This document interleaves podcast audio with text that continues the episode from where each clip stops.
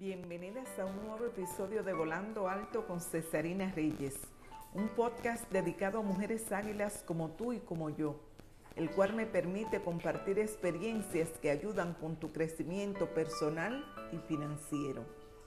Hoy hablamos del poder de la autodisciplina y quiero comenzar con esta frase. Donde hay disciplina, hay orden y rara vez falta la buena fortuna. Nicolás Maquiavelo. La autodisciplina es la capacidad de seguir reglas impuestas personalmente, con orden y constancia, usando la fuerza de voluntad, pero requiriendo del autoconocimiento de tus capacidades para liberarlas en cantidades exactas y en las direcciones correctas. Y es ella la que se encarga de que tú pienses antes de actuar. Las emociones ya sean positivas o negativas, tienen un poder explosivo propio. Son estados mentales que están bajo tu control para con una gestión adecuada guiarte al éxito o al fracaso. Son ellas las fuerzas impulsoras que te llevan a tomar decisiones. La autodisciplina, además de gestionar tus emociones y equilibrar tu razón, es clave en los siguientes cuatro campos. 1. Apetito.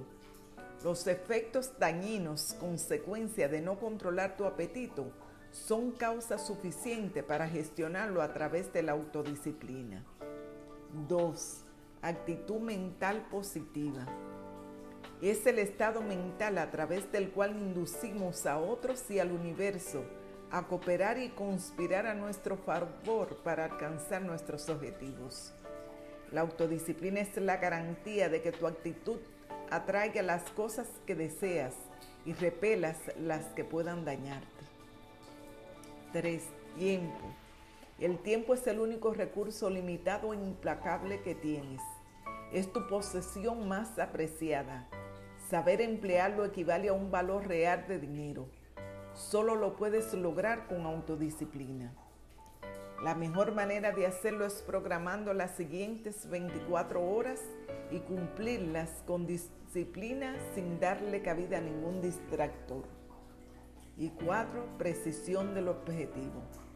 Un objetivo preciso escrito, unido a una fuerte motivación y una estrategia para alcanzarlo, representa el comienzo de cualquier logro.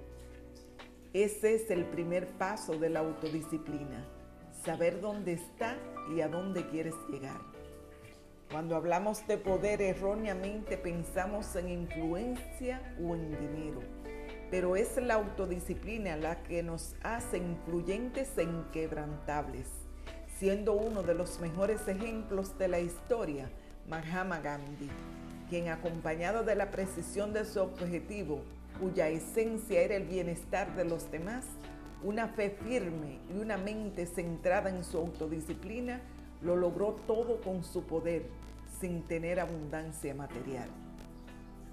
Y termino con esta frase que puede convertir en tu mantra.